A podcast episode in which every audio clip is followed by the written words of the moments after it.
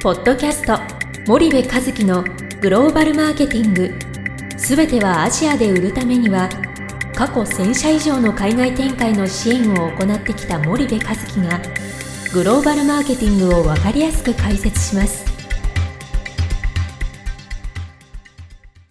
皆さんこんにちは。ナビゲーターの小林真也です。皆さんこんにちは。森部和樹です。はい、えー、森部さん本日のポッドキャストなんですけども、はい。えー、富士山系ビジネス祭、はい。特別対談シリーズ、はい。グローバルの流儀で、はい。えー今回ですね、えー株式会社リコーの、はい。えー代表取締役、はい。社長執行役員 CEO である、はい。えー山下義則氏と対談させていただいたんですけども、はい。えーその内容をちょっと簡単に振り返っていただけますでしょうか？はい。えー、って言ってきましたね。ついに利口さん山下社長すごいいい人だったね。そうですね、とても気さくな方で。ね気さくな方でびっくりしましたね、はいあの利口さんとはね、はい。えっとあのセミナーに呼んでいただいたり、うんうん。いろいろもともとお付き合いがあっていつか山下社長のところに、はい、あのお話伺いに行きたいなと思っていてではい。ようやくそれが叶いましてですね、そうですね。で本社に伺ったと。うんうんうんでまあこれまだ掲載にはなっていないのでちょっと話せる範囲も、あの限定的であるんですけど、まあいろいろ聞いてきたわけなんですけどね、はい。この山下社長が、はなんつったらいいのかなそのそのねそのおっしゃってることがね、はい。こう魂を感じるっていうかですね、うんうんうん。なんつったらいいんだろう。僕もねボキャブラリーが少ない表現力のない男なんでなかなかリスナーの皆さんに伝わるかどうかわかんないんだけどそのものすごい自分の言葉でいろんなことをおっしゃってくれるんで,、はい。でそのお話をしている時の表情一つ一つがね、はい、なんかすごい本気なんですよ。でそれにねこうぐーっと引き込まれるなんか独特な魅力を持った人ですよね。で僕お話まあその理工のあの、はい。中期経営計画のお話とかね、うんうんうん。であの理工再起動はい。で挑戦みたいな、はい。こうあの過去ずっとあって、はい。で山下社長がこう社長就任してから、はい、あのいろんな改革やってるんですよ。ですね。うんう痛みの伴う改革をやってて、うんうんうん。でその時のその痛みがね、うんうん。えーこうどれだけこう社員に対してうんうん。こう自分がこうなんて言うんだろうなあの申し訳ないと思いながらもこう改革をしなきゃいけなかったあ当時のお話とかね、おっしゃってましたうね。ん、でそこからのもう劇的な V 字えー復活はい、を遂げて、まあ、あの今があったりとかっていう話と、あともっと先の30年先、うん。えー40年先の,、はその理工が100周年を迎えるもう少し先の世界、はい。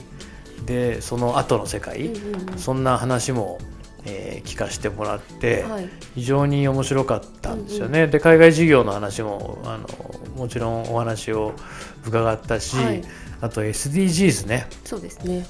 あの SDGs の話、はい、えー今あの僕もあの法政大学一橋大学の米倉誠一郎先生と、あの SDGs の学校を作りましたけど、うんはい、あのその SDGs のね、はい。話をいろいろ聞いてそうですね。理工さんって実はあんまり知られてないかもしれないんですけど、日本ではい、初めて、はい、えー RE100 プロジェクト。のプロジェクトにうん。一番最初に手を挙げてるんですよね。でえっと、今はいろいろ日系企業も入ってきてると思うんですけども、まあ、RE100 って何って、まあ、簡単に言うとその事業運営に必要なエネルギーを100%再生エネルギーで、賄うことを目標とする、まあ、環境イニシアチブの一つなんですよね。でこれに日本で初めて、えー参加をしたのがリコーで。であの僕はねすごく感動したのがね、はい、あのそんなの100%できるんですかってやっぱ言われるらしいのよ。そんな理工さんね、うん。そんな手挙げてるけど、はい。できるんですか？うんうん。でもそんなできるかできないかなんて私には分からんと、ただやるんだっていう意思がね重要なんでしょ？っていうことをね、山下社長言ってて、はい。でそのやるんだっていう意思がなかったら、うんうん。絶対できませんよと。うんうん。だからあのそれをその宣言するために、うんあの最初に手を挙げうんたっていうね、んんだからきっとやられるんでしょうね。そうですね。だからなんかそれにね確かにそうだよなと、うんうんうん。そんなさあの2050年にね、はい。100%事業に運営に必要なエネルギーを100%再生可能エネルギーにうんするっていうことを目標とする環境イニシアチブで2050年先のことなんてさ誰でも分かんないわけじゃん。50年。にに2050年だから、あと30年先でしょ、だって去年さ、はい。こんな今あのコロナウイルスの騒動になってるけどこんなこと想定できた？全全くできなかった。できないでしょ？1年先のことだってあの人間は想定できないんだから、30年先に何があるかなんて全くわからない中でね、はい。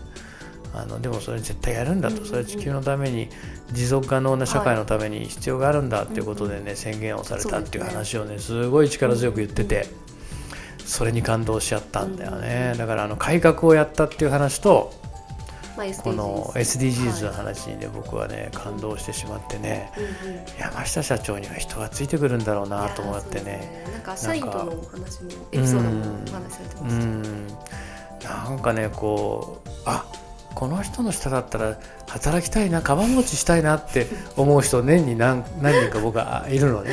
そのうちの一人だった。もう抜群にあのなんだろう憧れましたね山下社長ね。という感じの方でしたうん。うんうんなんで面白い会社だと思いますリコーっそうてですねぜひねインタビューも楽しみにしていただければと思います。はいじゃあまた掲載になりましたら、はいあのこちらの番組でまたご案内させていただきますので、はいリスナーの皆様よろしくお願いいたします。はいよろしくお願いします。はい、じゃあ本日のポッドキャストはここまでいたします。はいリスナーの皆様ありがとうございました。はい、ありがとうございました。本日のポッドキャストはいかがでしたか？番組では森部和樹へのご質問をお待ちしております。皆様からのご質問は番組を通じ匿名でお答えさせていただきます。podcast アットマーク spydergrp.com ポッドキャストアットマークスパイダー grp.com までたくさんのご質問をお待ちしております。それではまた次回お目にかかりましょう。ポッドキャスト森部和樹のグローバルマーケティング。この番組はスパイダーイニシアティブ株式会社の提供によりお送りいたしました。